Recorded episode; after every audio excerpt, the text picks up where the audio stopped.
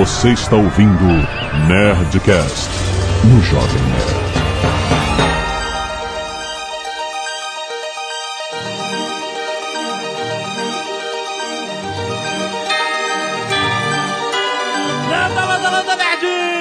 É Alexandre Antônio, Jovem Nerd. Se Deus existe, ele também é ciência. Aqui é Blue Hand e...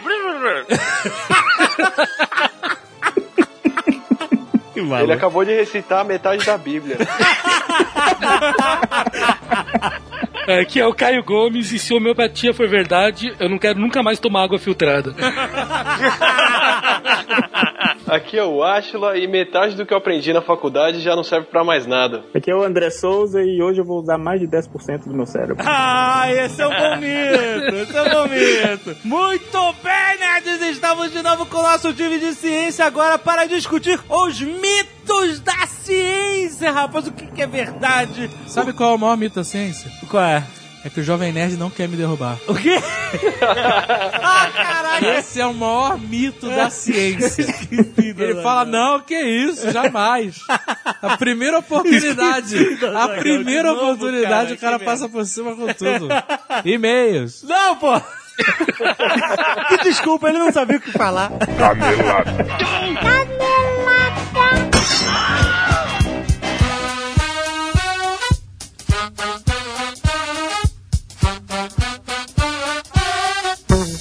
Muito bem, Zé, vamos para mais uma semana de e-mails da Canela das Nerdcast! Vamos. Lembrando, nerds, que a Nerd Store está cheia de novidades. Gente fez uns lançamentos absurdos aí. Isso, temos poder da matemática, temos a camisa que está sendo até pirateada do Tony Stark.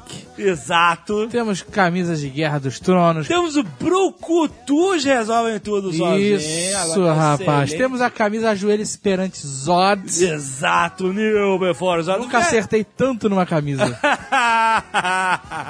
Very funny Dr. Jones. Temos a camisa Not Again para os bons entendedores de Douglas Adams e o retorno da Acre. Você acredita? Isso, Acre Classic. Classic de Uma volta. das primeiras camisas da Nerd Pô, Store. muito bom. Volta a pedidos de vocês, Muito ouvintes. bom, né? Des- Sem falar que temos Branca dos Mortos e Sete Zumbis Independência ou Mortos. Exatamente. Não temos protocolos Blue Hands, estão todos esgotados, mas já pedimos na gráfica, está vindo. Exatamente. Nós você temos viu. canecas, temos baralhos, temos tudo que você possa querer se você é um nerd. Nerd Store, a loja do Jovem Nerd Oficial. Vá lá, vá lá fazer suas compras que tem muita coisa maneira. E aproveitando um recado do nosso querido JP. Ah, sim. JP, que vocês sabem, mora em Orlando e é um aficionado por futebol americano. Pela NFL. Exato. Então, se você é um nerd que gosta de futebol americano, Isso, vai começar a temporada. Lembrando, tá? Vai começar agora a temporada. e se você gosta e tá com vontade de viajar para os Estados Unidos, Exato. Por que não unir, né? olha a oportunidade. O JP está fazendo o Tour 10 Jardas 2013. Olha que beleza. O que, que é o Tour 10 Jardas 2013? Você viaja para os Estados Unidos, encontra com o JP, vai ver uns jogos de futebol americano, faz compras, vai em parque em Orlando e volta pro Brasil feliz da vida. Muito bom. É animal, cara. Então, se você tá interessado, ah, puta, gostei, vou quero saber mais, tem um link aí no post que vai te levar direto para o site do JP, 10 Jardas. E lá você vê as informações do Touchdown Tour, do Tour 10 Jardas 2013. Se você se interessa por futebol americano e quer viajar para os Estados Unidos, Nova York e Orlando, essa é a sua oportunidade. Animal, muito bom. E se você não quiser ouvir os recados e e-mails sobre o último Nerdcast, você pode pular para... 19 minutos e amanhã cedo vai amanhecer com a Chita. Muito bom, Zagal. Muitos e-mails, muitas cozinhas dos nerds aqui. Vários nerds cacete de agulha, obrigado por salvarem vidas. Exatamente. Artes dos fãs, Minion do Jovem Nerd, ficou excelente. Pelo Anderson Felipe, muito bom, cara. Outras artes maneiríssimas, confira aí no post. Tem o mascote Jovem Nerd por Kaique Silva também, ficou muito maneiro. Um speed painting, um speed drawing do, do mascote, ficou muito maneiro. Contos Skynet e vídeos enviados relacionados ao programa anterior. Muito bom, muito bom. O Mal Roboto manda aqui como destaque que vários nerds lembraram de uma regra social não escrita. Ah. No banheiro masculino, não se conversa. No máximo, vale uma sobrancelhada. Eu não diria que não vale nada. Porque tudo pode ser mal interpretado no banheiro masculino. É, Você entra mudo e sai calado. é foda, né, cara? É um lugar te- tenso, cara. É, é- é no man's land. É foda. Você não cumprimenta ninguém, você não estica a mão pra ninguém, você não fala com ninguém. Não fala com ninguém. Entra e sai calado. Exato. Conversa lá fora, lava a mão, vai lá pra fora e conversa. Exatamente. Felipe Salim Lima, 21 anos, redator Praia Grande, São Paulo. Redator. Olha aí. Acho que nunca, nunca recebeu um e-mail de um redator. redator. sobre o último Nerdcast, quando vocês falaram sobre telemarketing e sobre desligar na cara de um atendente, me senti no ímpeto de contribuir nessa conversa. Foi eu que falei isso. Já trabalhei com telemarketing por um curto período de tempo na minha vida e assino embaixo do que o Jovem Nerd falou. Olha aí! Eu falei pra vocês. Existe uma contagem chamada TM, não me lembro o significado da sigla, mas que ela calcula o tempo que você fica com o cliente com a taxa de sucesso. Essa contagem fica registrada em um sistema e nós recebemos o feedback mensalmente. Também é um dos principais fatores na hora de se registrar no plano de promoção para subir de cargo na empresa. Portanto, eu ficava muito feliz quando alguém desligava na minha cara e não me fazia perder tempo. Era um favor que os clientes me faziam, já que na minha empresa eu mesmo não tinha autonomia para encerrar a ligação. Olha aí. Encerro esse e-mail com a seguinte mensagem: Se não estão interessados no produto, desliguem na cara do atendente, eles te agradecem. Olha aí, Lagar, eu falei. Você tá ajudando o cara. Esse é o mundo hoje. Esse é o mundo, cara. Não tem tempo pra você se relacionar, dizer como é que você vai, como é que tá, quem é você. Não, cara. É isso. Maria Fernanda, 22 anos, estudante. Estudante de quê? Podia ter especificado, né? É porque com 22 anos ela não tá na escola. Exato, não é estudante. Eh, Trabalhador. Qual, qual é o trabalho? Alfenas, Minas Gerais. Alfenas é Minas, Mi- interior de Minas, né? É. Coisa com agricultura, com, com gado. A fábrica de estereótipos, vai. Ouve.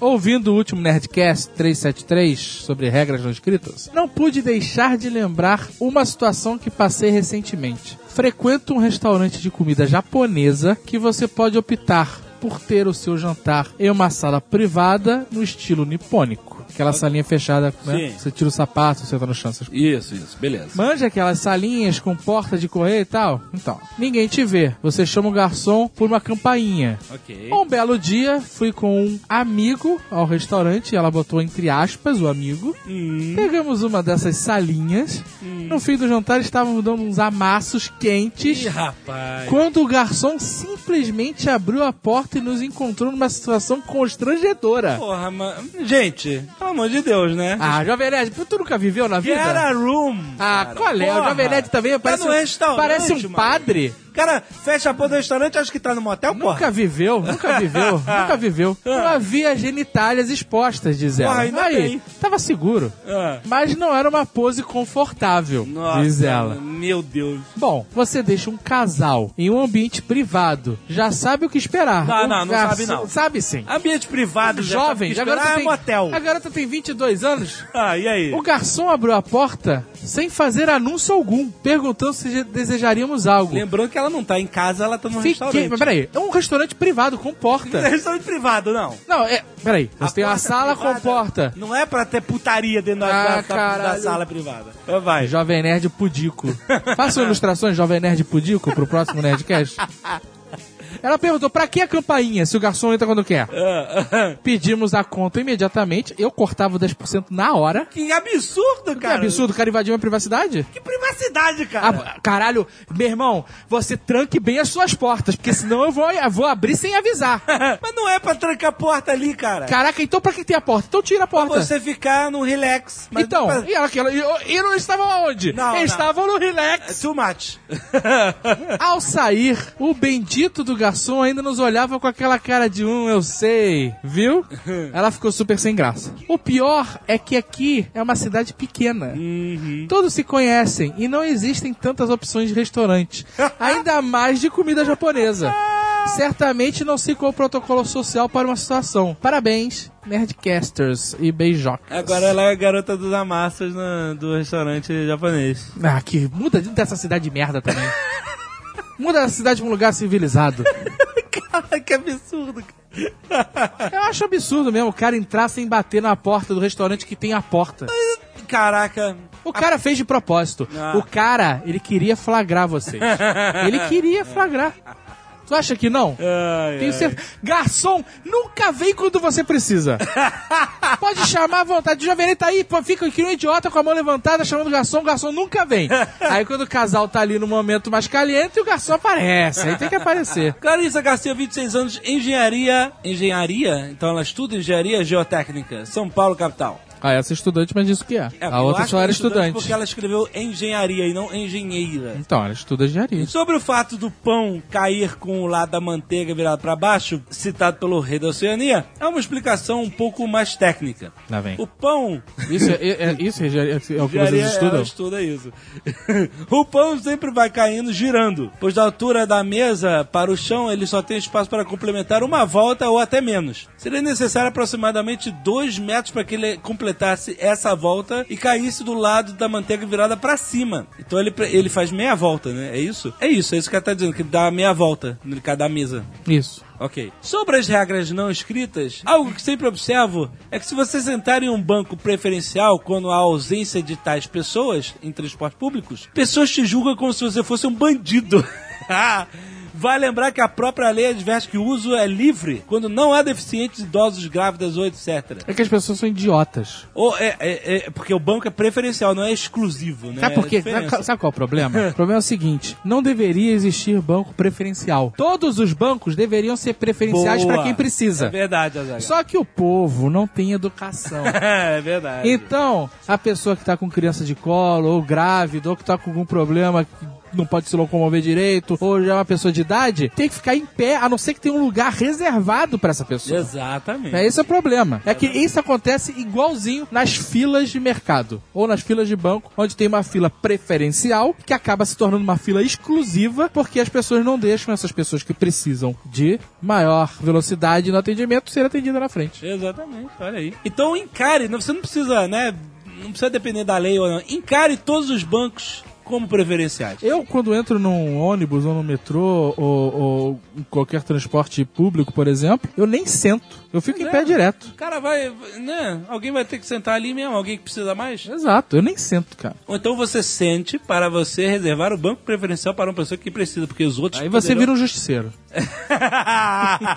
você não sabe se o outro vai levantar quando vier um idoso, por exemplo. Samuel Augusto Martins Sobrinho, 19 anos, estudante, olha aí, designer e jogador amador de basquete. Então você estuda de quê? Porque você é designer, com 19 anos você é designer, então Já você é- fez um, não, não, 19 um anos. curso Tá de, estudando, tá estudando. de banca de jornal de design? Rio de Janeiro. Olá pessoal do Nerdcast. Ótimo Nerdcast sobre principalmente a história do Brão Barbosa, somente faltando a presença do incrível Sr. K. Na história do Brão Barbosa não faz sentido. sobre os favores para a família, sempre tive a política que se um favor levar mais de 30 minutos é trabalho, e trabalho tem que ser pago. Olha aí. Se for algo do tipo qual o botão do download, de boa, não cobro nada. Agora, se for a limpeza do PC, é 20 reais. Formatar e atualizar outras coisas mais complicadas, 50 reais. E tá cobrando barato, tô Tá. te falando. preço de família. Aproveita a família do Samuel. Tá cobrando barato, vamos cobrar, o serviço tá fudido, é melhor. Cobrar cobrar mais dez- caro ou não, ou não fazer. Sidney Aparecido Trindade, 43 anos, auxiliar administrativo, nome bonito pra fudido com o serviço. Eu já fui auxiliar Você administrativo. já foi? Olha aí que bonito. Indaiatuba, São Paulo. Ouvindo o excelente Nerdcast 373 Regras Não Escritas da Vida, não pude deixar de lembrar de algumas normas não editadas que todos deveriam saber por serem tão óbvias que gritam em neon Blade Runniano, mas que por alguma razão algumas pessoas não conseguem visualizar por preguiça, comodidade ou pura simplesmente estupidez. Sou funcionário público municipal e lido diretamente com o público na recepção de um posto de saúde dedicado à ginecologia e à obstetrícia. Graças a vocês, e particularmente ao Sr. K, apelidei as pacientes com o singelo epíteto de creusas. Olha aí. Minhas amadas creusas me brindam diariamente com pequenas pérolas que exemplificam a não obediência às regras inescritas. Vou listar alguns exemplos. Preste atenção ao que é dito e entenda o enunciado das frases. Aí ele, ele bota aqui: diálogo recorrente, pessoalmente ou por telefone. Ele fala: Pois não, Creuza. Aí, ele- aí a Creuza fala: Oi, quando é que vocês marcam consulta? Mais fácil você fazer ele e eu fazer a Creuza e o Léo Tá bom, a minha ele fala, voz. pois não, Creuza. Oi, quando é que vocês marcam consulta? Marcamos consulta de segunda a sexta, das 8 da manhã às 4 da tarde. Ah, e se eu vier na terça, vocês marcam? Sim, nós marcamos consulta de segunda a sexta. E se eu vier depois das 5? A senhora não marca, pois marcamos consulta das 8 da manhã às 4 da E tarde. se eu vier no sábado? Não, pois só abriu de segunda a sexta, Creuza. Posso ir de manhã? Ele não fala nada. E qual horário mesmo? Aí, bom, é, ele repete, né? Ah, tá. Então posso vir amanhã, né? Eu juro, isso acontece com muita frequência. Exemplo 2. Creuza chega, geralmente acompanhada de um ser do sexo masculino, mas duas creusas aleatórias para conversar, para submeter-se a uma ultrassonografia. Acompanhe o diálogo. Eu vim aqui fazer o meu ultravaginal. O nome do exame é ultrassom transvaginal, ok. Mas aí ele fala, pois não, basta assinar aqui no verso do pedido médico, colocar na caixa verde e aguardar. Tá, é. Assina o meu nome? Os meus ouvidos sangram. Mas como não posso ser mal educado, truco com uma pergunta salvadora. É a senhora que fará o exame? Então pode assinar o seu nome. É foda, cara. Mas ele continua aqui. Leia os avisos colocados. Se não entendeu, pergunte ao atendente. Há vários cartazes espalhados pelo posto. Sem brincadeira, parece que estamos em uma quitanda, só faltando o preço do alface. Onde se lê, para ser atendido, pegue uma senha e aguarde. Ah, cara, Ah, não relaxa. adianta, você sabe. As pessoas, elas não. Primeiro, as pessoas não leem, não sabem ler. Segundo, as pessoas, elas não têm poder de observação nenhuma. Não, não. Ninguém observa nada. Nada. E mesmo que a pessoa consiga ler e seja observadora, ela é um analfabeto funcional e não vai conseguir interpretar o texto. Exatamente. Então, cara, você pendurar cartaz é só poluição visual. Não tem jeito. Você tem que arranjar um cara, um novo funcionário fazer uma triagem antes de chegar em você, é cara. foda, é foda, cara. Off topic. Porn topic. Está se tornando tão recorrente isso. Ai, meu Deus. O... Jaqueline Costa. O Jovem Nerd não gosta que é pudico? Não, Não, não, ô. Vamos fechar a porta pro Jovem Nerd não ver o Top. Jaqueline Costa, 37 anos, engenheira, Stavanger. Stava- Stavanger? Stavanger. Stavanger? É, eu acho que. Noruega. Noruega, olha aí, ó. Já é um lugar. Ah, propício. O lugar que o garçom sabe que se abrir a porta vai tomar alguma coisa na cara. pois é, já que ninguém sabe mais de onde vem a expressão, deixa eu dar outras versões, ambas com origem sexual. Que expressão. Ela bota entre parênteses oba, em caixa alta. Ah. Fazer nas coxas Ah, o negócio de fazer nas costas, das telhas. seria fazer algo mal feito, que não atinge o objetivo projetado. certo, isso aí. Até aí todo mundo sabe. Fazer nas coxas seria referente ao ato sexual sem penetração. Ah, Olha o Jovem Nerd! Ou com penetração, mas com uma habilidade incrível e cronometrada de tirar no último segundo. ah, nas costas. Com a ejaculação nas coxas da mulher. Olha aí. Desta maneira, se as crianças que estão ouvindo esse programa, que vem crescendo esse público, já estão chocadas, se teria o prazer sem o dever, diz ela. Prazer, seu dever. Ou seja, evitaria a gravidez. Aham. É o famoso coito interrompido. Porém, algumas vezes, por ação manual ou mesmo peniana, o serelepe espermatozoide é levado depois ao seu destino final. E aí, um filho feito nas coxas. Ah, isso, isso, isso acontece. Pô, cara, tem que ter. Caraca, cara, tem que, É o azar master. tem que ter muita conjuntura de, de, de coisas. Mas essa é a verdade, assim, você sabe que se, se, se tudo isso aconteceu, é muito provável que não seja as coxas, que já tenha acontecido durante o ato. mas Ah, eu não vou me é, é. estender. né? Porque eu não sou, não estou no, no programa do Altas Horas pra ficar dando dicas de.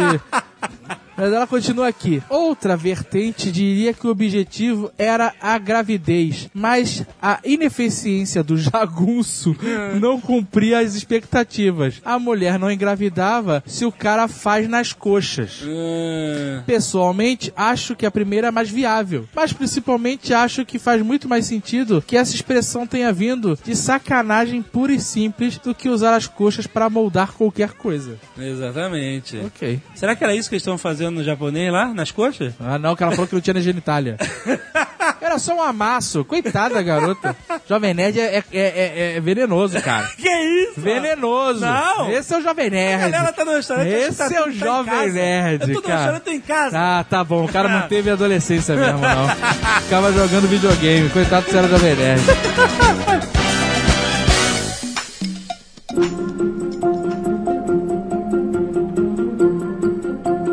A gente começa? O que, que é verdade, o que, que é mentira? Afinal, temos aqui nossos especialistas para falar sobre. acho que esse do uso do cérebro é excelente. Exato, vamos começar então. Que as pessoas falam, você só usa 10% Se do usar cérebro. 100% vai levitar, vai atravessar a parede, vai, vai fazer acontecer. Lê pensamento, caraca. Escrever português direito ninguém vai, vai continuar escrevendo. Aí tem que usar 200%, cara, não adianta. Mas pensa bem, se a gente usa só 10% do cérebro, vamos pensar o seguinte: você pode tirar 90% não vai acontecer nada, é isso? Mais ou menos, né? Aqueles caras que levam um tiro na cara e continuam normal. Desde que você acerte qual o 90%. Mas peraí, essa frase ela não tá mal redigida? Não seria isso? Esse mito ele surgiu de uma frase do William James, que ele escreveu em um dos papers dele, em, em que ele escreveu que a gente não usa todo o potencial. Potencial. É. Exatamente. Todo o potencial físico e psicológico do nosso cérebro. E alguma pessoa que provavelmente usa só 10% do cérebro dela interpretou isso como a gente usa só 10% do.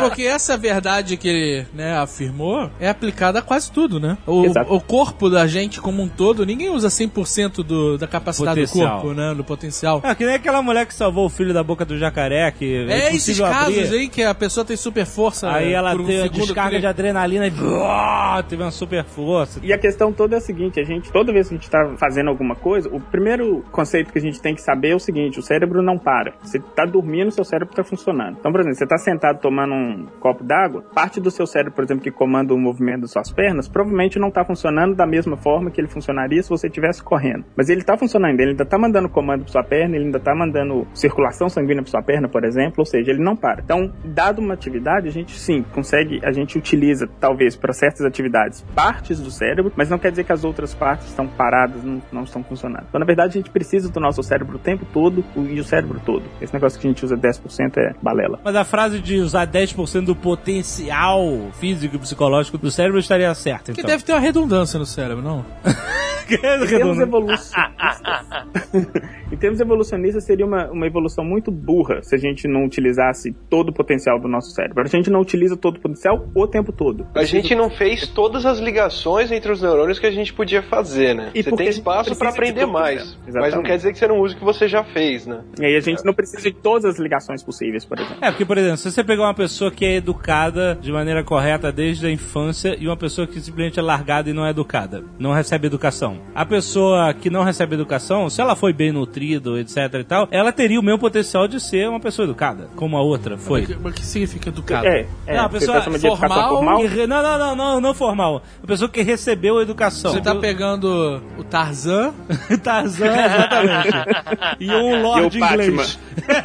Não, e o Batman. Tá, o Tarzan e o Batman, ótimo. o Tarzan tem o potencial de ser o Batman, não tem? Assim, teoricamente, né? Respeitando proporções de cada um. Você fala em termos do cérebro? O potencial Sim, de todo- aprender tudo que o cara aprendeu. É tipo, o Tarzan, depois de 30 anos, vai estudar tudo. É isso Não, que você não, tá aí dizendo? não. Depois... Não, e tem o seguinte: o Tarzan aprendeu a linguagem dos macacos. e de- de- dos outros animais. E o Batman não conversa com, o- com o leão, não, malandro. O Tarzan daquele grita, a floresta toda se mexe. Ele aprendeu, ele usou a capacidade. É, tá certo. Não, a capacidade cerebral ele tem, e obviamente o, o cérebro é um, um órgão muito plástico. Ele vai estabelecer conexões específicas a depender de como que você se insere no ambiente. Então, por exemplo, se o Tarzan resolvesse ir para a cidade e sentar lá num curso de inglês aprender inglês, provavelmente ele faria certas conexões que o Batman fez antes. O potencial físico do cérebro dele está lá. Às vezes ele não tem certas conexões porque ele nunca precisou usar certas conexões. Aham. Mas a partir do momento que ele chegou, sentou para aprender francês, por exemplo, ele vai fazer certas conexões que ele não tinha feito antes. Mas simplesmente porque ele nunca precisou fazer as outras conexões. Não porque ele não tem esse potencial. É, devido da idade também, né? Se ficar velho já, ele não vai querer fazer as conexões. né? Tem um período de sensibilidade para certas coisas, né? Tem Sim. É. certos períodos que a gente, se aprender uma linguagem, por exemplo, até os 10 anos, você vai ter muito menos sotaque. Mas isso é fixo pra todo mundo ou, ou varia conforme a pessoa? Vareia, vareia, vareia, vareia e vareia muito. Inclusive essa questão do período crítico na aprendizagem de linguagem, por exemplo, é um, um assunto extremamente controverso. Porque você tem alguns aspectos da linguagem que você não consegue aprender mesmo depois de 10 anos. Não que você não consegue aprender, você não consegue aprender como um nativo, por exemplo. Mas outros aspectos você consegue master como se você fosse um nativo. Então, aspectos É. fonológicos, por exemplo, você vai perder um pouco. Você vai ter sotaque, por exemplo, mas isso por causa de questões motoras também. Você acostuma o seu sistema motor a, agir de uma forma desde que você nasce. É que nem o gringo que não fala- consegue falar tio, né? Não consegue falar ah, ó, tio, por exemplo. Quer rir de gringo e pede ele pra falar assim: cair no poço não posso. É, Aí é chileno. Aí é falar, tem que falar com latino. É, cair no poço ou no poço, eles falam. Mas o- a língua inglesa, por exemplo, eles não têm essa a, a divisão entre sons abertos e fechados como a gente tem. Os sons nasais, por exemplo, pede o cara pra falar a diferença entre pão e pau, por exemplo. Não sabe. É, não É a mesma coisa. Não, gringo não sabe. um francês falar qualquer coisa, o cara fala tudo igual. É horrível os caras são. Ou a gente não consegue falar world. World. Exatamente. Porque tem Nossa, esse tipo de é combinação que o nosso sistema fonológico É, não acostumou. E esse fato da capacidade motora de, de pronunciar as coisas, que faz você, quando vai pronunciar uma frase na tua cabeça, em inglês, por exemplo, você fala que nem um lorde, e na hora que você vai soltar a palavra, aparece o patolino falando. Sou eu, sou eu. Você acabou de dar meu exemplo. Você acabou de voltar à Nova Zelândia e eu, às vezes, ia falar e eu, eu, eu fiquei me policiando. Falei, vou tentar falar um inglês melhor que essa porra desse inglês da Jamaica que eu tô falando. é, eu pensava um tempão antes na frase que eu ia falar, cara. Mas quando eu abri a boca, tocava Jimmy coisa. Cliff na hora, cara. Esse filhote de chimpanzé é tão diferente assim de um bebê humano? É a coisa mais comum, pelo menos pra quem tá falando de evolução, ouvir: ah, a gente não veio do macaco, ou a gente veio do macaco, e se a gente veio do macaco, por que, que ainda tem macaco por aí? É isso, as pessoas falam, por que, que tem macaco? Que que- É um bom argumento. É, então. Se a gente veio do macaco. Olha aí que, que Porque o esperto. macaco só usa 10% do cérebro. Eu sempre encarei dessa forma. Nós não viemos do macaco. Nós somos macacos ainda. Entendeu? E quando a gente chegar na praia, vai ter o topo da, da estátua da liberdade lá. somos macacos. O que, que falam, rapaz? Só isso. Nós somos primatas ainda. Somos primatas. A gente tem muita característica compartilhada com os macacos. A gente perdeu um pouco da cauda, Tem gente que não, hein? Tem gente que não. perdeu o pelo, O pelo também posso dizer que alguns não. né? Ficou com um dedão que mexe um pouquinho mais, uma perna um pouquinho mais fraca, mas a gente ainda tem muita característica compartilhada com eles. Nós somos primatas, mas o ser humano não veio dos macacos como espécie. Tem um negócio na biologia que é aquele negócio de domínio, é, raça, né? Espécie, subespécie, sei lá o quê. Tem uma classificação hierárquica. Dos mais próximos para os mais distantes. No topo é o quê? Vida. O, o mais distante são os domínios hoje em dia. São Domínios. três domínios. Três domínios? É, dentro de ser vivo tem três domínios. Que Tem são? As bactérias, Aham. as arqueias, que não são bactérias, mas são muito parecidas com elas. A, a estrutura das células é bem parecida, mas não tem nada a ver com bactéria. E é um grupo totalmente novo de vida que foi descoberto na década de 70, tanto que ainda não tá nem no caderno de, de, de Ó. sala de aula. Ó. A gente nem aprende isso na escola ainda. E E todos os organismos com núcleo, os eucariotos. Todos aqueles que têm uma célula mais complexa. eucariotos. Nós somos todos eucariotos. É isso. Todo mundo é eucarioto. É, é o resto. O resto, certo. E a classificação mais próxima que a gente tem para todos os seres vivos é a espécie. Peraí, peraí. Vai descendo, vai descendo nos nomes. Domínio, Aí tem os reinos. embaixo de domínio. Dentro do domínio dos eucariotos, né, que são os organismos que têm uma célula com núcleo, como nós, Aham. você tem vários reinos aí dentro. O reino protista, o reino das plantas, o reino dos fungos e, no nosso caso, o reino animal. Ah, o nosso reino é o reino animal. Todos os animais aí dentro são classificados como todo mundo que compartilha nutrição de um jeito, cresce de outro, tem um certo tipo de, de formação do corpo e por aí vai. Tudo Certo. isso é, tá dentro do reino animal. Quem manda nesse é o Simba, né? que horrível. Vai. Depois do, depois do reino, abaixo do reino tem Aí embaixo do reino tem o, o filo. filo. É, tem, tem umas classificaçõezinhas aí no meio, sub-reino, sub-filo, coisa assim, mas não, não, não importa muito pra gente, senão já começa a ficar específico demais. Certo. De- depois do filo, porque quilo tem o quê? Caraca. Eu vi, eu percebi essa piadinha chegando. Eduardo Spono tá aqui, tem que suprir. No nosso caso, assim, para dar o exemplo do ser humano, o nosso filho é o dos cordados, que são todos aqueles que têm a formação do corpo com plano de cabeça na frente, o corpo ele é dividido em dois lados, e primeiro ele forma uma parte, depois outra. Certo. Daí dentro nós somos os vertebrados. Vertebrados, olha aí, filo dos vertebrados. É, filo cordados a gente tá em subfilo aí dentro, Ah, tá. vertebrados. Ah, Mas tá, só pra dar um. subfilo. Ok. Vertebrado é todo mundo que tem esqueleto dentro do corpo, só pra Certo. deixar uma coisa mais fácil de situar. Embaixo de filo, Aí tem a classe, classe. Nós, por exemplo, somos da classe dos mamíferos, que é todo mundo que tem pelo, que tem é, que mama, tem a Aham. glândula mamária, que tem glândula que faz o pelo, que tem glândula que faz suor Certo. e uma série de outras coisas. Não dá pra falar que todo mundo tem útero porque tem os ornitorrincos aí no meio. Certo. E embaixo de classe? Embaixo de classe do que a gente mais usa é a ordem. A Ordem. gente tá na ordem dos primatas já. Ah, a ordem dos primatas, certo. Embaixo de É a ordem. música dos titãs. ordem. Aí embaixo de Qual? ordem, de ordem tem a Homem família. primata? Não. Ordem primata. Não é ordem primata, caraca. Tu tá maluco. Embaixo de ordem. Embaixo de ordem tem a família. A Família. gente tá na família hominídea. Embaixo família. Gênero, Gênero. isso. Nós estamos dentro do gênero Homo. E. Não, Ah, sabia, olha aí. explica isso. e aí embaixo de gênero. Embaixo de gênero vem o subnome, que é, é vem, o- vem o nomezinho, o segundo nome, que é o nome da espécie. Espécie. No nosso caso, é a espécie Sapiens. Ah, Homo sapiens. Então, somos do gênero Homo, dentro da classificação biológica, Sim. e espécie Sapiens. Muito bom, muito bom, muito bem colocado. Todo mundo querendo rir. Então, bem é- colocado. então, beleza. Você falou domínio, reino, filo, classe, ordem, família, gênero e espécie. Onde é que a gente se junta com os macacos? Então, a gente tá dentro dos macacos só pelo fato da gente já Caralho, tá dentro, calma. Da, dentro da ordem primata. Você não tá falando de AIDS, não. Não, É, fala- estamos dentro do grupo dos macacos. Onde é que a gente se junta? Em primatas. Todos os primatas aí dentro são os macacos. Primata é o que? Ordem? E é uma ordem. Ah, então é, ali- é lá em cima. Isso. Tem a gente quatro continua. paradas até a ordem. A gente- Parece que a gente tá falando de maçonaria, cara.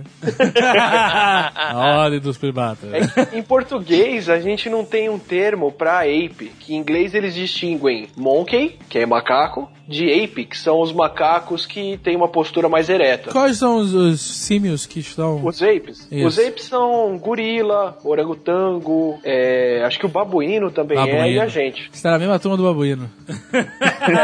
Cara, tem tudo a ver. O chimpanzé não. O chimpanzé também. Ah. O chimpanzé também tá na, na família dos hominídeos, que já é meio que esses apes, que são todos os macacos mais eretos. Todo mundo é dessa família hominídea. Dentro da família, o chimpanzé ele vai pro gênero Pan, o nome dele é Pantroglottis. Eu pensei que E tava a gente vai pra. não, não, ah, não, lá Gênero, peraí. gênero pan, gênero... Pensei que ele tava inventando gênero. Tô sem paciência de pesquisar.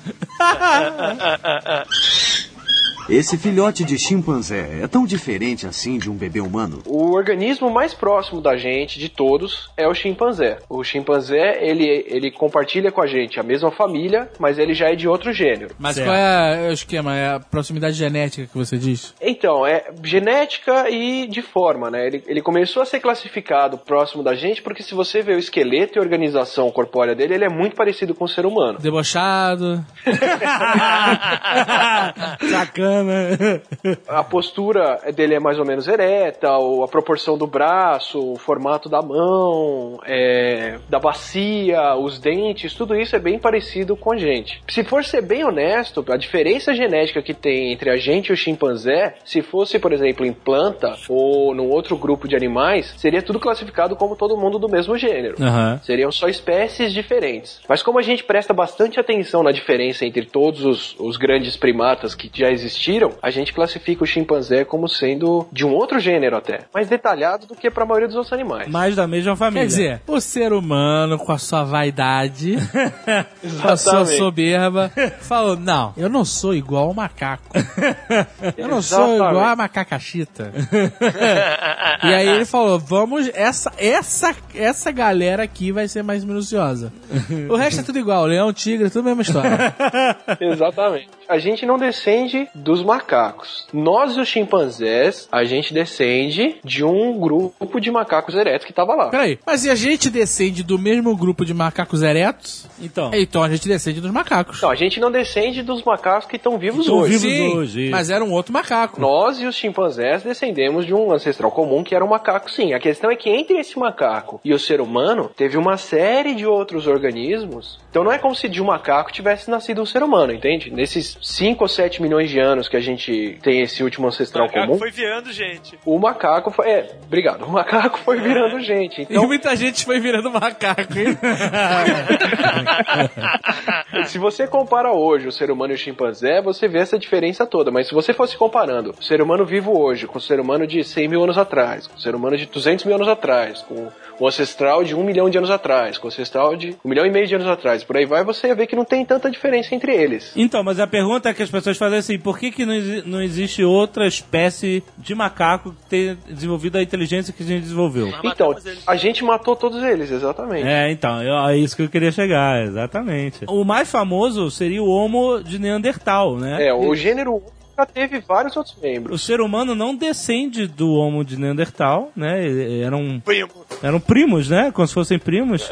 Eram primos que, inclusive, tiveram mistura de material genético. Descobriram isso há dois anos atrás, quando eles conseguiram fazer o genoma do primeiro Neandertal, que eles conseguiram recuperar do esqueleto dele, que tem ser humano hoje em dia que tem gene de Neandertal ainda. Aham, eu conheço E a alguns. grande ironia alguns. é que são os europeus. sempre, sempre isso.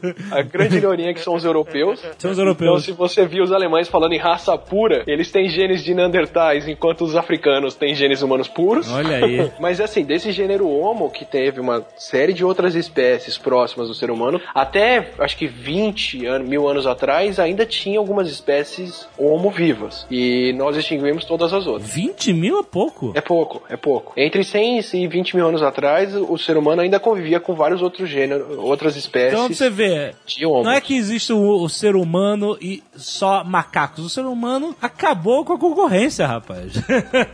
É só a gente. Cara, a gente é bom de, a gente é bom de matar, nós matamos entre, entre nós mesmos, que a gente matar a concorrência? A humanidade tá aí pra ficar, né?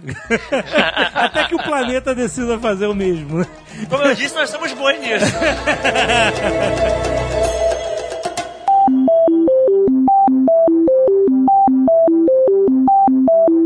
Uma moeda caindo pra frente pode matar uma pessoa. Eu acredito que Aí sim. é verdade ou não? Sim. Não, não é verdade, né? Cara de decepção da Zagal. O, isso Peraí, aí. peraí. Antes de você vir com todas as suas teses e mestrados, esfregar na minha cara, eu quero saber o seguinte. Você está considerando todos os tipos de moeda existentes no planeta? Ah, moeda, moeda, mano. A maior moeda que tem no planeta, sei lá. Não, tu não vai jogar a moeda, aquela que tem no, no- na Batcaverna, em cima do. Não, não tô falando dessa moeda, mas sei lá. Pode ser uma moeda de 2 dólares aqui do, do Canadá, ué, que ela é É grandona. moeda, cara. Uma moeda do tamanho de uma medalha de... de, de, de- de- Não, aí é uma medalha, não é uma moeda. Porra. É a maior moeda em circulação, vai, porque não vai ter nada aí do tamanho de É um moeda, punho. é moeda. Usado. Todo mundo sabe que é o tamanho de uma moeda. Tá. Variações eh, não, não importam. Não mata, não mata. Não, não ela mata. Não, ela não atinge velocidade, ela não tem massa pra isso também. É, é que a ideia das pessoas que elas tinham era que se você lançasse de muito alto, a moeda ia caindo cada vez mais rápido, até que a velocidade ia ser tão grande que quando atingisse a cabeça da pessoa, ela ia ser como se fosse uma bala. Certo. Quer dizer, ela já rompe a barreira do som caindo, né? Isso. Tem um Sonic Boom no meio do caminho. Porra, pois é, Então, cara.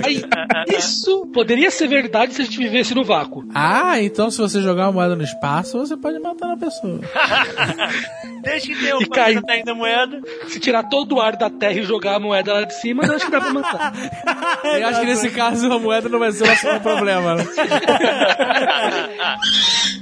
Esse filhote de chimpanzé é tão diferente assim de um bebê humano? Se a pessoa for jogada no vácuo, ela não explode. Isso, é verdade. É verdade, a gente viu isso já em vários filmes. O cara vai bluff. Não, porra, isso é meu maior terror. Por causa Se pre- um dia eu fizer uma viagem espacial.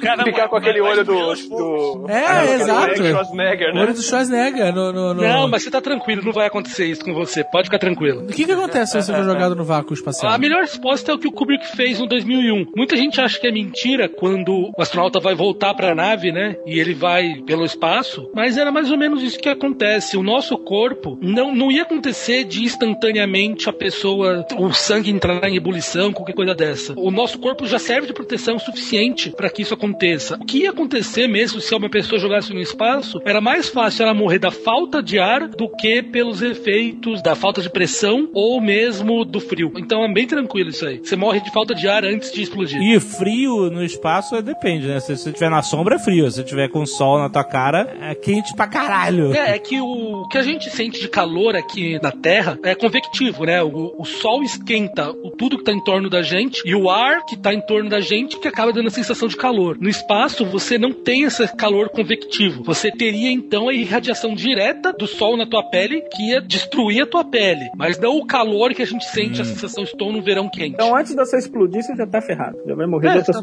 Mas eh, no final das contas, não tinha essa parada do sangue entrar em ebulição? Isso é, não é verdade mesmo. A nossa pele já, já ela oferece proteção suficiente para que a mudança de pressão não deixe que o sangue entrasse em ebulição. Porque as pessoas achavam que ia explodir, que o nosso esqueleto não era o suficiente para poder impedir que você explodisse para todos os lados e que o sangue entre em ebulição. Mas o nosso, o nosso esqueleto é forte o suficiente, você não vai, a cabeça não vai crescer e explodir um balão. E a, a nossa pele, ela realmente consegue manter a diferença de pressão forte o suficiente para que o sangue não entre nesse estado de começar a ebulir e sair pela pele. Falando nisso, eu, eu li outro dia sobre o que deve ser uma das piores mortes de todos os tempos, assim, falando em, em asfixia e nessas coisas.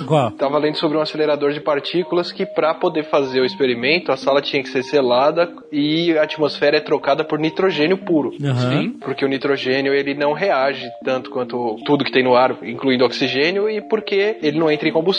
Então não tem como ter fogo se a atmosfera é nitrogênio puro. Aham. Só que a gente não percebe o nitrogênio puro. O corpo só sabe responder ao excesso de gás carbônico. Então o cara fez o experimento, não, não- eu não lembro qual foi o acelerador de partículas, esqueceu de fazer a troca de atmosfera, não deu tempo da troca ser rápido o suficiente e entrou na sala e fechou a porta. E simplesmente morreu asfixiado, mas sem nem saber o que estava acontecendo, porque você não sente nem falta de ar ali dentro. Caraca, é mesmo? E- é, é invisível, simplesmente dorme e vai. É, o cara abriu, entrou na, na sala, fechou a porta e puf, viram ele na câmera desmaiando, caindo e não sabiam o que, que tinha acontecido quando foram ver a atmosfera, que ainda não tinha trocado e o cara morreu lá dentro. Quer dizer, morte sem nem deixar evidência. Dá pra fazer um episódio de House com isso aí. Caraca, nitrogênio, anota aí. O maluco morreu mal pra cacete. Esse filhote de chimpanzé é tão diferente assim de um bebê humano? Outro mito, não tem gravidade no espaço. Essa aí é, dá até vergonha falar, né? É porque assim, as pessoas veem os astronautas flutuando e fazem, no espaço não tem gravidade. E não é verdade, né? Se não tivesse gravidade no espaço, como é que a gente está gi- girando em torno do Sol? Como é que a Lua está em torno da Terra? É claro que tem, né? Né? É o simples fato da observação aí, né? Se, se olhasse, se pensasse um pouco como é o sistema solar, você já veria que essa frase não faz sentido nenhum. Sim. A grande questão é que muita gente realmente fica pensando que por ver os astronautas flutuando nas espaçonaves, isso significa que a partir do momento que você saiu da Terra, já está em órbita, não tem mais gravidade. O Exatamente. que na verdade, o que está acontecendo com eles ali é que eles estão naquele que chama de microgravidade, né? Eles estão, a nave está numa velocidade que ela está sempre a mesma distância da Terra, então ela está como se fosse caindo sempre. Caindo pra sempre. é Por aí. isso eles não sentem o efeito de velocidade, da, da- da gravidade. Mas não é que ali não tenha gravidade. Como todo mundo estudou, espero, no colégio um pouquinho de gravitação, a gente vê que a, a- a gravidade é, ela cai com 1 sobre r ao quadrado. Então, a 800 km de distância, a distância é tão pequena, a mudança, que a- o valor da gravidade ali é quase o mesmo que da superfície. Como é que é? Como é que é? Foi complicado. A gente só estudou a parte da maçã. Então vamos- lá. vamos explicar porquê que o cara fica sem gravidade, com microgravidade, ela flutuando no espaço. Que ela, a nave para estar em órbita, ela precisa estar numa velocidade tal para não cair na Terra, certo? Isso. E para também não ser lançada no espaço afora. Ela tem que estar presa. Isso. Imagina só que você lança um tiro de canhão de uma montanha. Se o tiro for muito fraco, ele vai cair bem na tua frente. Se você atirar com toda a força que existe no universo, ele vai embora e nunca mais vai voltar. Uhum. Então você pode ir contrabalanceando a, a força desse tiro de maneira que a Terra, como a curvatura for para baixo, ele vai caindo junto com a curvatura. De maneira que ele vai ficar sempre como se estivesse a mesma distância do chão. Ele tá caindo pro lado. Ele tá caindo pra frente, assim, é, É. do lado também, certo? Ele tá no- exatamente no ponto entre ser lançado para o, o infinito e o ponto de começar a cair de verdade. Cara, isso, é quase aquelas sugestões trollface, sabe? Tipo, se segure pelo cabelo e se puxe pra cima. Isso, isso, isso. É o Troll Physics. Trollface. Então, nessa velocidade, como eles estão caindo, é a mesma coisa quando o cara pega aquele avião aqui dentro pra simular a falta de gravidade e o cara mergulha o avião. Isso. Você não tá Isso, voando, é- você é tá só- caindo. Entendeu? então é isso que os astronautas estão fazendo dentro da nave. Eles estão caindo. Isso. Só que as paredes em torno de você estão caindo junto. Estão caindo junto, exatamente. Só que você, como você tá naquele ponto, naquele sweet spot, você cai pra sempre. Você tá em órbita. Esse filhote de chimpanzé é tão diferente assim de um bebê humano? Mensagens subliminares conseguem afetar o seu comportamento. Esse é um, um bom mito. Exatamente, e que é mentira, na verdade. Não, não. O que, que você tá fazendo, cara? Ah, porra! é. Isso foi, a- foi a CIA que pagou pra ele falar pra não estragar o programa deles. Pra não- pra não estragar o programa. Não, mas na verdade isso foi um experimento feito é, em 1957 por um pesquisador chamado James Vickery. Ele era da área de marketing e ele tinha essa ideia de que se você mostrar a marca de um produto tão rápido, de forma que... Conhecido, né? Tem que ser conhecido. Você não pode Exatamente, é um colocar uma coisa conhecido. completamente nova que o cérebro não vai Não compreender. tem a tal experiência da pipoca no cinema? É, é, a ideia é exatamente essa. Você mostra um estímulo e esse estímulo ele é mostrado tão rápido que ele não chega a fazer parte do seu sistema consciente. Mas o seu sistema perceptual capta aquela imagem. É tipo Inception. Exatamente, ele não vai para a consciência. E a ideia é de que só do seu sistema perceptual ter captado aquela informação, aquela informação consegue ter um efeito no seu comportamento. É a história da pipoca que eu conheço. É. Que a galera, o teste foi feito no cinema, a galera sentou e aí, quando tava passando os trailers e tal, ficava lá, come pipoca, pipoca é bom, olha que pipoca gostosa.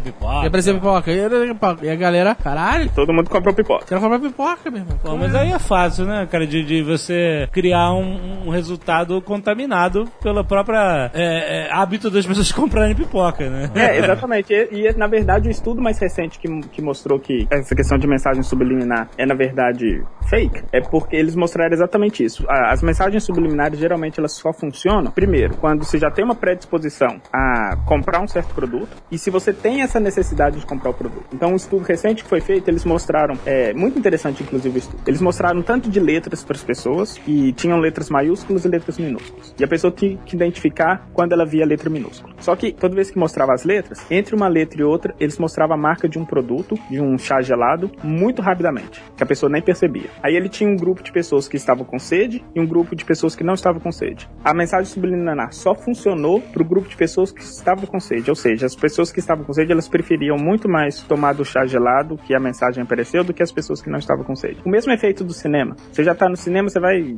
você tem uma, uma, uma propensão muito maior a querer comprar da pipoca. Então, você Só- mostrar essa, só essa, essa mensagem não. Exatamente, você só reforça aqui. É, é, que na verdade pode ser substituído simplesmente por uma publicidade de pipoca. E vai dar Exatamente. certo no cinema. Que as pessoas estão com vontade de comprar pipoca, refrigerante, elas veem uma propaganda e "Oh, não precisa esconder isso. né? É pra quê? Pra esconder? Pra você pagar meio segundo de, de publicidade em vez de 30? É isso?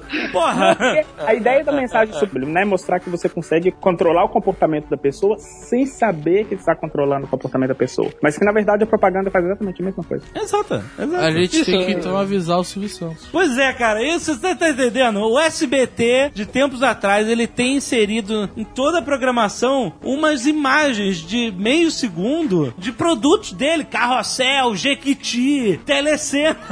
É muito louco isso, cara. Tipo, por que que eles estão... Eu queria muito saber, cara, qual é a estratégia dos caras, se eles não estão sendo criticados por isso e tal, porque é bizarro. O que é interessante notar, no, entanto, é o seguinte: a, me- a mensagem ela só é subliminar quando ela não chega Isso. a fazer parte do seu sistema consciente. É você verdade. consegue ver a imagem, ela já não é mais subliminar. Os estudos nunca comprovaram, de fato, uma mudança de comportamento significativa. É isso. Nenhuma. Inclusive, tem muita pesquisa é, que tenta mostrar que o estudo original foi fake. Ele, ele manipulou resultados. Manipulou Porque resultados. nenhum, nenhum estudo até hoje conseguiu mostrar um efeito significativo de, de mensagens subliminares. Curiosamente, o cara que vendia o produto manipulou o resultado que dizia que o produto era bom, né? E o- Ah, por que você fala isso? Isso jamais acontece. Mas o interessante de notar é o seguinte: uma coisa é a mensagem subliminar influenciar o seu comportamento e a mensagem subliminar fazer parte do seu sistema perceptual. E isso acontece. Então, por exemplo, tem pessoas que conseguem relembrar coisas de, de mensagens subliminares sem que aquilo seja parte da consciência. E isso tem estudos mostrando. Ou seja, aquilo é registrado de alguma forma pelo seu sistema perceptual. Opa, então peraí. Não, ele é registrado de alguma forma. Só que esse registro, primeiro, esse registro é um registro muito rápido. Então, por exemplo, você só consegue ter um recall significativo se você pede esse recall entre talvez 2 a 4 segundos depois que a informação foi mostrada. Depois disso, essa informação se perde. E não tem indício nenhum de que esse, essa memória, essa curta memória perceptual de 2 a 5 segundos, vamos dizer assim, tem alguma influência no seu comportamento. Nenhum. E como é que é o nome do, do tiozinho do, do cinema do, que inventou isso? O cara que fez isso? James Vickery. James Vickery. Ele inventou uma coisa muito mais legal que foi o tamanho duplo do refri, né? Que funciona bem até hoje. Como é que é? O trabalho dele no cinema era aumentar o consumo das pessoas. Ah, tá. Fazer elas comerem mais pipoca, tomarem mais refrigerante e gastarem mais dinheiro com outras coisas que não ingresso. Só que você não vai levantar no meio do cinema pra comprar outro refrigerante, ou outra Você pipoca. tem que comprar no início. É. Você vai comprar no início. O que, que ele fez? Eu vou dobrar o tamanho. Então, se as pessoas se sentem mal voltando pra comprar outro refrigerante, eu vou fazer um refrigerante que ele tem o dobro do volume e elas vão tomar do mesmo jeito. Não, e, ele, e hoje tem outra. Ele vai e ele vende o refrigerante grande por 5 reais e o pequeno custa 4. Aí você fala, porra, meu irmão, um real, eu vou comprar o grande. Então, É se você ia se sentir mal e pegar um refri de 300ml e voltar lá e comprar mais um, porque, pô, tomei dois refrigerantes, É. o cara te vende um de 700 que tem mais do que os dois e você toma ele inteiro sem nem pensar. Exato. Então não é o refrigerante grande que é mais barato, é o, é o menor que é caríssimo. Mas isso é uma prática percepção- comum. Você bota, o preço, você bota o preço da parada que você não quer que o cara compre. Isso, é, pra não valer a pena. igual o preço da que você quer. É, isso aí. E a percepção de que você tá tomando um só. Você vai pensar, poxa, não sou É. guloso. Tô tomando Não dois sou refrigerantes. Os goloso. famosos combos da TV a cabo, hein? Exatamente. Ou a pizza média. É a pizza média, filha da puta.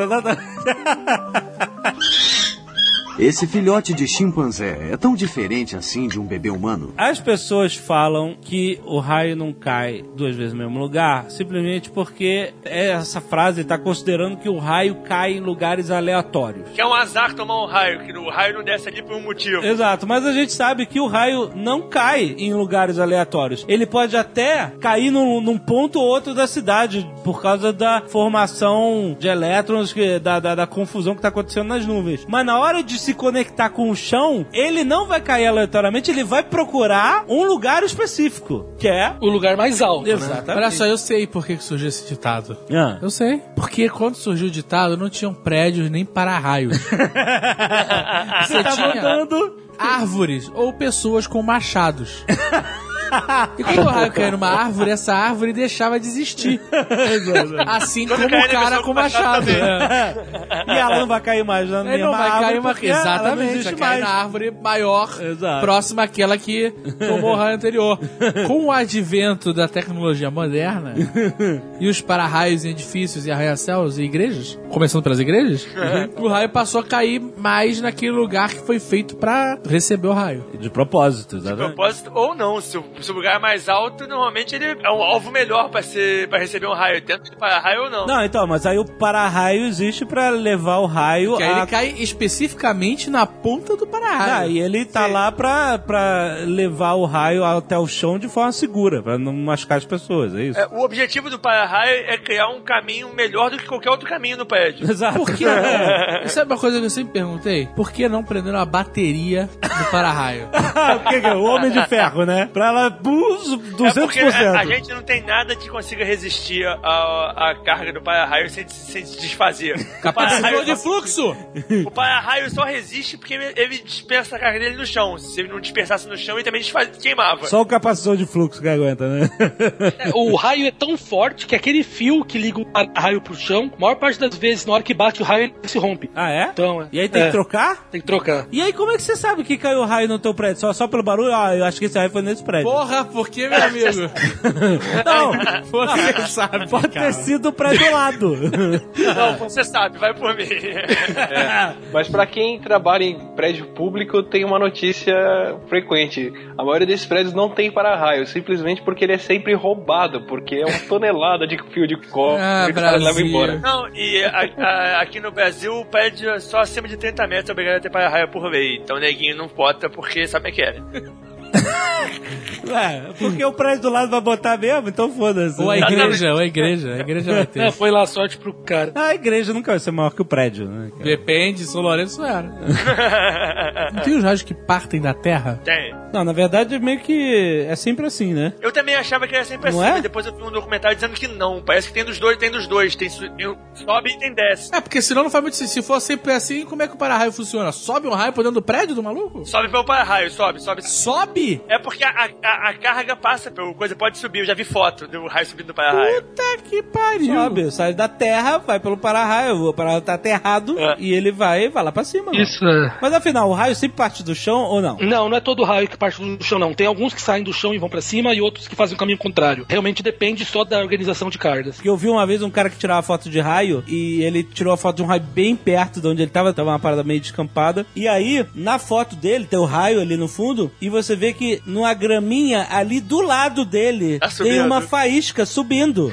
que se tivesse conectado com o céu, o cara tinha morrido. Tinha tomado uma porrada de respeito. Mas ela não conectou, porque o, tá, o raio foi conectar lá atrás. Então, isso, tipo assim, é, pelo menos eles falavam que quando acontece o raio é que tem essa, essa conexão dupla, vindo do céu e subindo da Terra, até que o caminho de elétrons ionizados, whatever, se conecte e faça descarga elétrica, né? É, mas não necessariamente ele teria morrido, né? Isso que eu ia falar antes. Tem um cara que se chama Roy Sullivan. O cara morreu em 83. Ele foi atingido sete vezes por raio. Que? Foi o que se tá matou? doido, hein?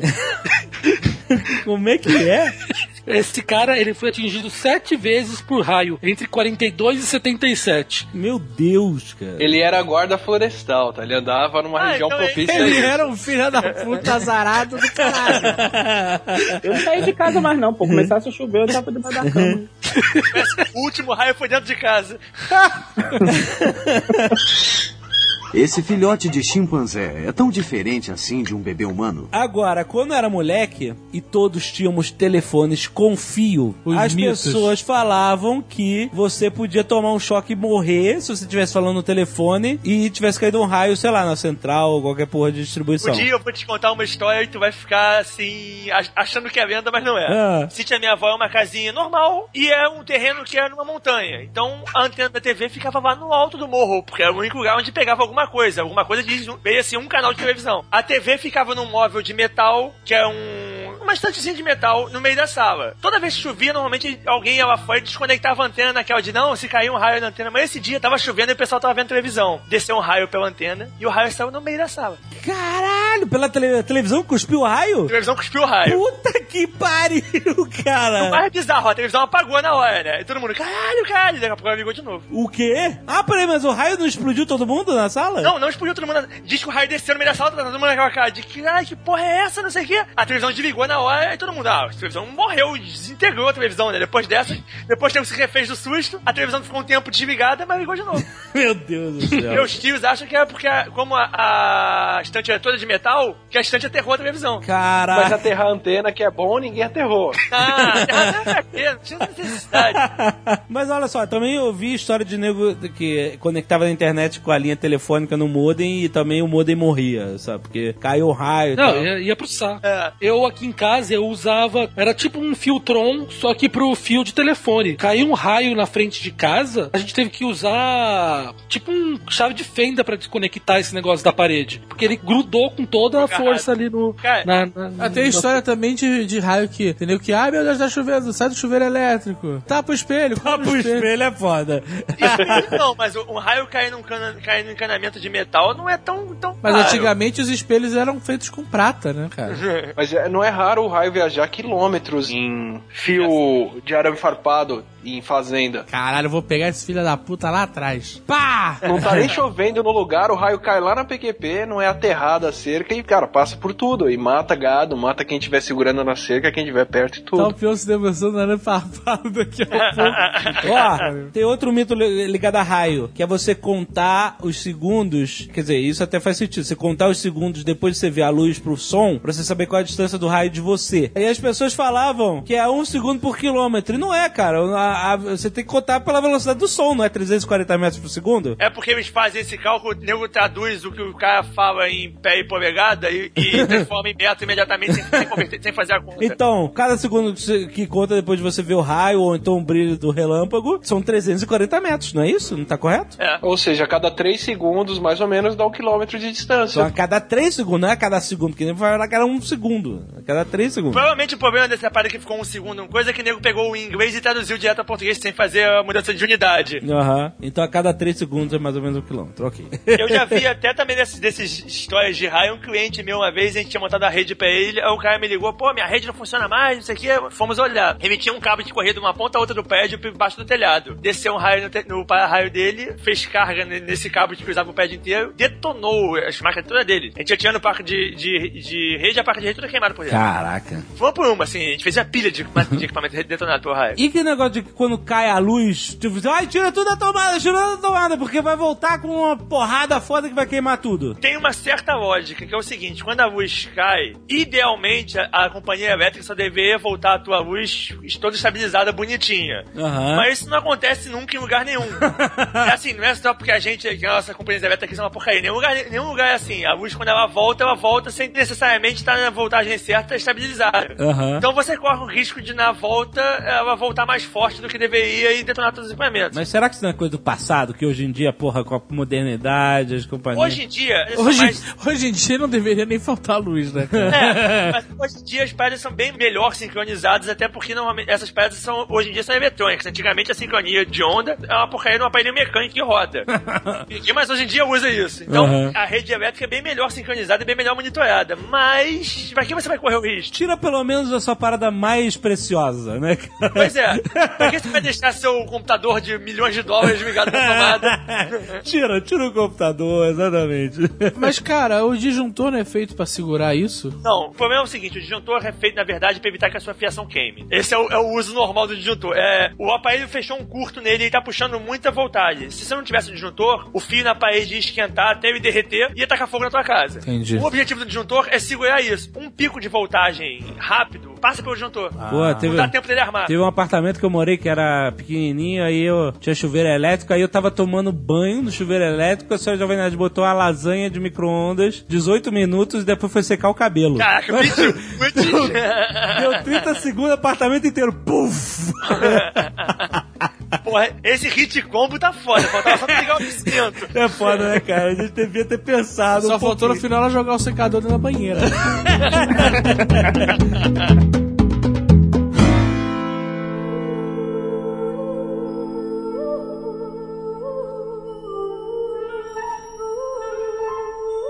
O déjà vu. Eu já tive déjà vu. Tá, todo mundo. E aí as pessoas falam que. Acabei de Não, ter um. mentira, que acabou de ter um.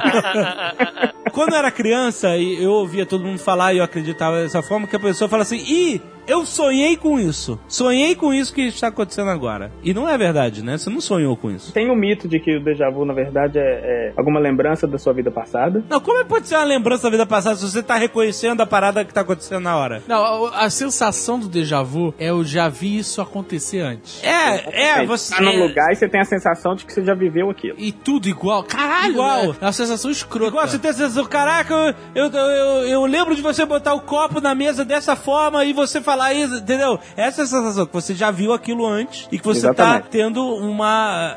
E aí o que, você tenta explicar isso? Sei lá, eu sonhei isso, porque eu já vi isso, então de que forma eu vi isso, né? É, algumas pessoas têm a explicação do sonho, que eles tentam explicar que, na verdade, sonharam com aquilo, então, na verdade, é como se fosse o seu, seu cérebro trazendo o seu sonho de volta. Isso. É, alguma coisa que você sonhou de É, volta como pra se tivesse sido uma premonição mesmo. E aí você tá vendo o fato. Exatamente. Quando na verdade é uma falha de programação da Matrix. né? É, exatamente, essa é uma explicação. Não é uma falha, é uma mudança. É, eles estão alterando alguma coisa, exatamente. Você foi abduzido, então você, na verdade é porque o programa tá mostrando a mesma coisa lá na. Nós sabemos, o- a humanidade sabe o que é o déjà vu já? Ou existe controvérsias? Existe controvérsia, mas a, a- a explicação mais plausível cognitiva é de que a gente tem memória muito boa para objetos, então a gente consegue lembrar muito bem, sei lá, você chega na casa da sua tia, aí você vê lá que ela tem um tipo de prato que é muito parecido com um prato que a sua mãe tem. Ah. Você tem essa memória específica para objetos. Certo. Mas a nossa memória não é muito boa para como esses objetos estão configurados no espaço. Então, por exemplo, se você entrar aqui na minha sala agora, você vai ver que tem uma televisão, tem um computador, tem uma cadeira. Você vai registrar esses objetos, mas você não vai registrar muito bem a configuração deles. Se você for para um outro, uma outra situação que tem uma configuração parecida, o seu cérebro simplesmente vai recall essa situação antiga com essa mesma configuração e você vai ter essa sensação de que você já viveu aquela situação específica. E como o nosso cérebro a gente não consegue muito ficar com falta de informação, a gente começa então a completar o que está faltando para fazer com que aquela, aquela situação faça sentido. Ah, mas cara, você tá dando um exemplo de objetos. Às vezes o déjà vu é com uma, uma coisa que a pessoa tá falando. Exato, exato, já, te- já aconteceu. O cara fala, eu falei, caralho. Aí é mensagem tem-. Mas é por causa da configuração situacional. Você pode perceber que a configuração situacional é uma configuração que é muito parecida com uma outra situação em que a pessoa falou alguma coisa muito parecida, por exemplo. E às vezes a, a, a coisa que a pessoa falou não é exatamente a mesma coisa, mas o seu cérebro vai interpretar que, como o seu cérebro está interpretando aquela situação como muito parecida, ele vai começar então a completar as partes dessas situações como sendo a mesma coisa. Então, uma fala que numa situação A a fala foi X, a fala da situação B ela vai ser interpretada como se fosse X também, mesmo essas situações sendo completamente diferentes. A fala especificamente. A configuração da situação é, é parecida. Quando a gente quer fazer experimento para mostrar essa questão do déjà vu, a gente tem que fazer com que o déjà vu aconteça. E experimentalmente isso é assim que a gente faz com que o déjà vu aconteça. Dá pra fazer experimentalmente? Você pode forçar um déjà vu? É exatamente isso que a gente faz. A gente coloca pessoas em situações configuracionais parecidas com objetos diferentes. Na hora que a gente coloca a pessoa na segunda situação, ela na hora tem a, a- a sensação de déjà vu. E ela geralmente reporta espontaneamente. Então, olha, Olha. acabei de ter essa sensação. Sério? Olha. É. É. déjà vu, déjà vu, sei lá, em francês significa, né, eu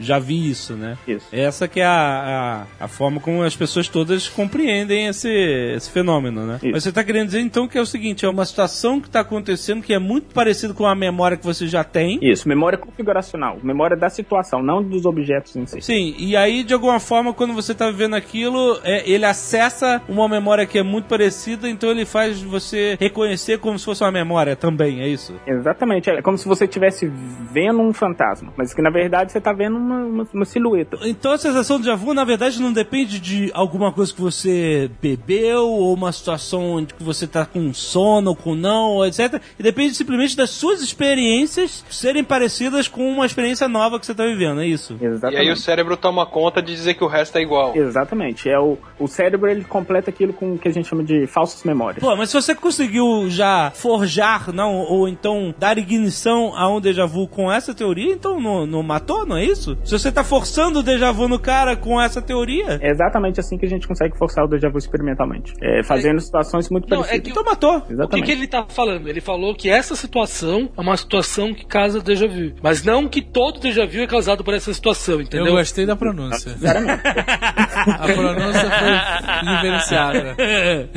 Esse ponto, na verdade, é importante. A gente consegue manipular que a pessoa sinta essa sensação, mas a gente não sabe necessariamente se toda situação de déjà vu vai ser exatamente causada por essa configuração de memória, por exemplo. Existem algumas outras pesquisas, por exemplo, que eles classificam diferentes tipos. Você tem uma situação que é só de fala, por exemplo, você tem uma situação que é só de, de objetos, você tem alguma que é de alguma coisa que aconteceu com você especificamente, e por aí vai. Mas experimentalmente é assim que a gente consegue manipular essa situação. E as pessoas geralmente elas reportam espontaneamente que elas têm essa sensação de déjà vu a partir do momento que a gente faz esse tipo de manipulação. Olha só que interessante. Interessante. Olha. Essa coisa é uma das coisas mais difíceis que as ciências biológicas tal têm para trabalhar, que é muito difícil você controlar todas as variáveis, né? Então, muitas vezes a gente descobre como uma coisa funciona numa determinada situação bem específica, mas a gente não tem certeza se outras situações ou outros casos vão causar o mesmo efeito. Aham. Então, o pessoal de medicina sofre muito com isso. Isso leva àquela brincadeirinha que a gente sempre faz de ah, o café faz bem, o café faz mal, o ovo faz bem, o ovo faz mal. É esse tipo de efeito. Ou faz bem ou mal agora, no momento? Ovo faz No momento bem. faz bem. No momento faz bem. Ovo faz bem porque fizeram um estudo com 100 mil pessoas e viram que, independente de quantos ovos a pessoa come por dia, o risco de ataque do coração não muda. Pô, mas calma aí. Ô, frase essa, hein? Pelo amor de Deus. Não, mas eu vi, eu vi, meu, meu amigo, eu vi na capa de revista que a- a- o carboidrato à noite é bom pra quem tem obesidade, que é bom pra emagrecer. Eu falei, vai tomar no cu, vai tomar no cu. Você acabou de salvar minha vida. Mas não é possível, a vida inteira, cara, eu aprender negócio, os caras vão me mudar, cara, porra. Essa história de a vida inteira eu convivi com isso e a coisa mudou é, é o problema mais recorrente que a gente tem em ciência. Né? Aham, é, com certeza, é verdade. Dá até pra calcular, assim, a, a meia-vida dos fatos de uma área do conhecimento. assim. Caio, puxa a calculadora. Tá na mão, tá na mão. É, meia-vida é, é o período onde metade daquilo acaba, né? Aham. E em biológicas, pelo menos na área de biologia molecular, genética, que são as, as descobertas mais. A, a área mais quente da biologia hoje em dia, a meia-vida dos fatos é de mais ou menos 10 anos. Então, se você pegar mil artigos hoje, que acabaram de sair numa nas revistas especializadas, daqui a 10 anos, metade deles, e a gente não tem como saber qual metade, quais são os artigos, não vai estar mais certo. É fácil, são os que vêm da Inglaterra, né? A gente tem, a gente tem 10 anos pra comer ovo. Daqui a 10 anos não vai fazer bem mais. É, a medicina tem de 40 a 10 anos, dependendo da área. Então, Meia vida que eu tenho toda vez que eles lançam um Civilization novo. Esse filhote de chimpanzé é tão diferente assim de um bebê humano? Um lado do cérebro controla a criatividade e o outro controla a razão. Esse é bom, esse é bom. Isso é uma é balela. Porque, ah, você é uma pessoa predominante o lado da criatividade, então você vai ser um artista. Ah, não, mas você está, você está usando muito o seu lado esquerdo do cérebro e está duvidando das coisas.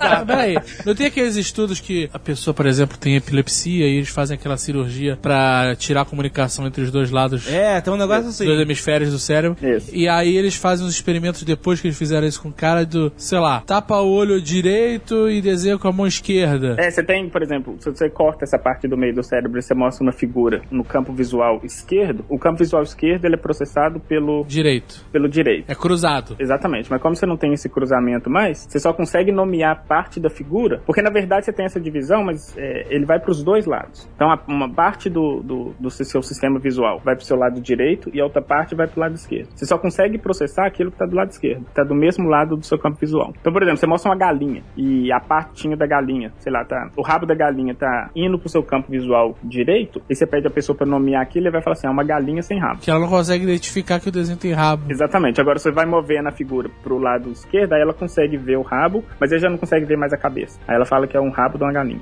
sendo a mesma figura, por exemplo. E isso acontece porque quando a gente corta essa comunicação, você não tem mais essa, essa distribuição. Agora, essa ideia de que você cortou a parte do meio do cérebro e aí a pessoa então passa a ficar menos criativa mais criativa, isso é uma balela danada. Porque o nosso cérebro é, é muito plástico. Existem cirurgias para isso, inclusive. Você tira o lado esquerdo do cérebro todo. Então, por exemplo, você Espero tem não seja um tipo de... experimento, né? Tira o lado, você tira.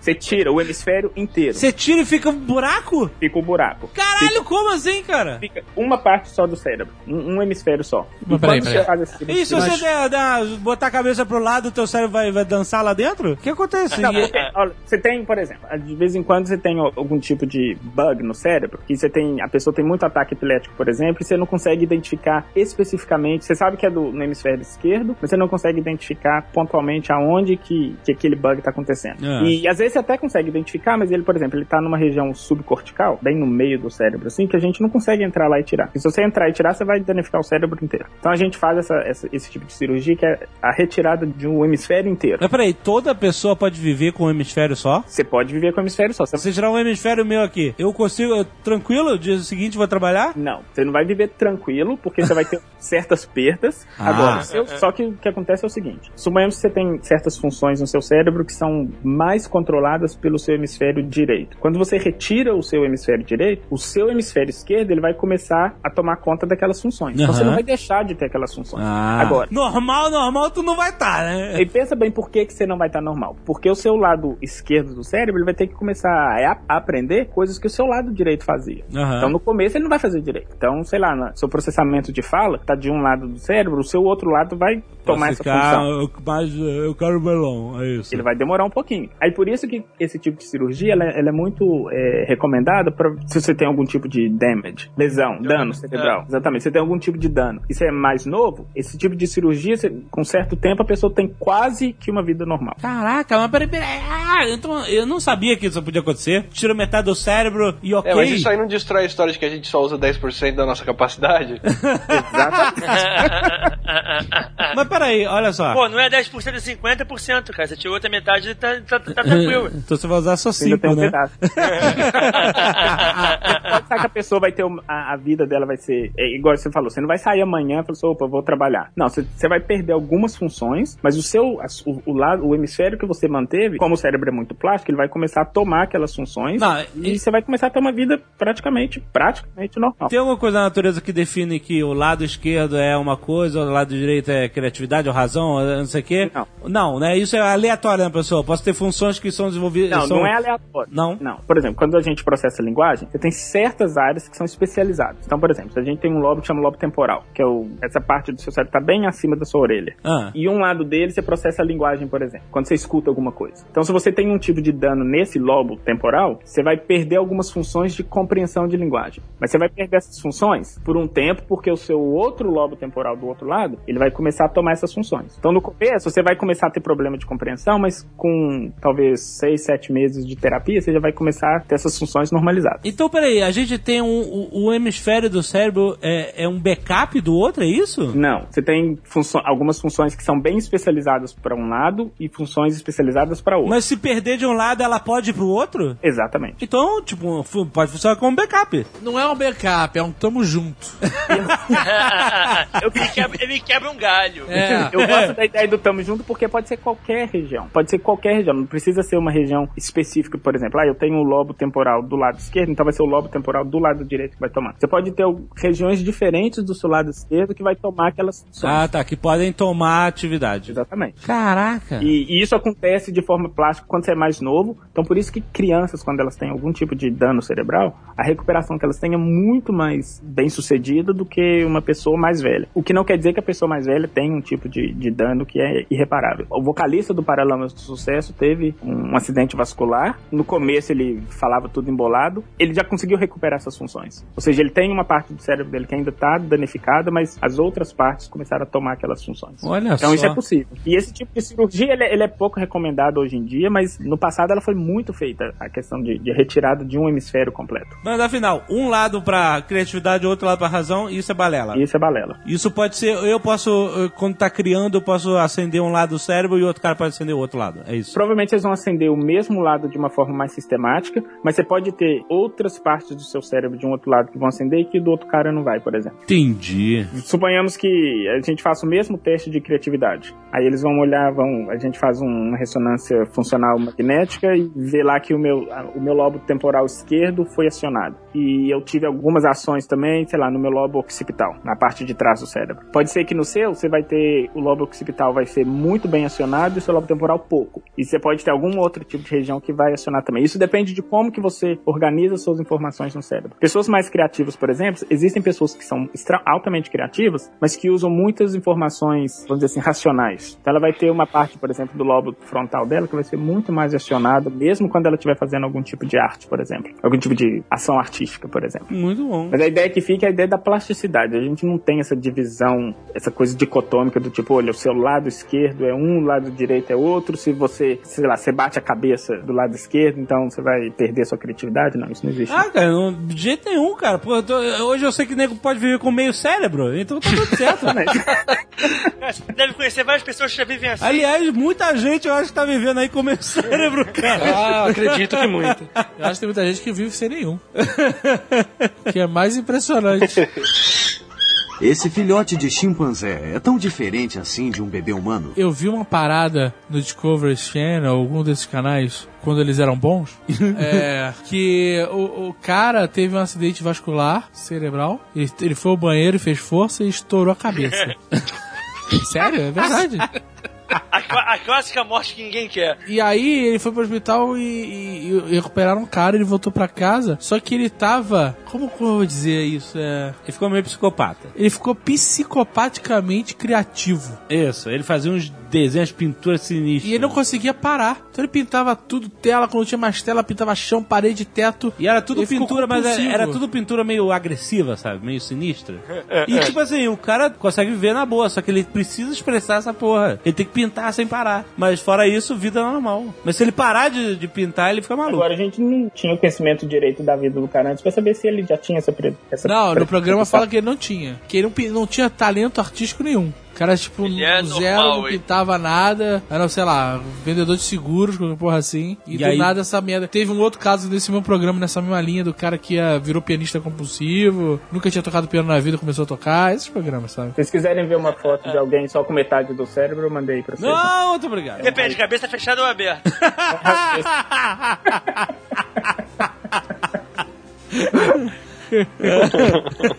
Que, que terror esse meta... mas- E o cérebro não pode balançar lá dentro, não? Ele fica preso. Ah, provavelmente ele deve ter algum procedimento Faz, médico faz uma olhinha, faz choque. de seguro. então você pode falar. Tem os campinhos. Eles botam plástico bolha.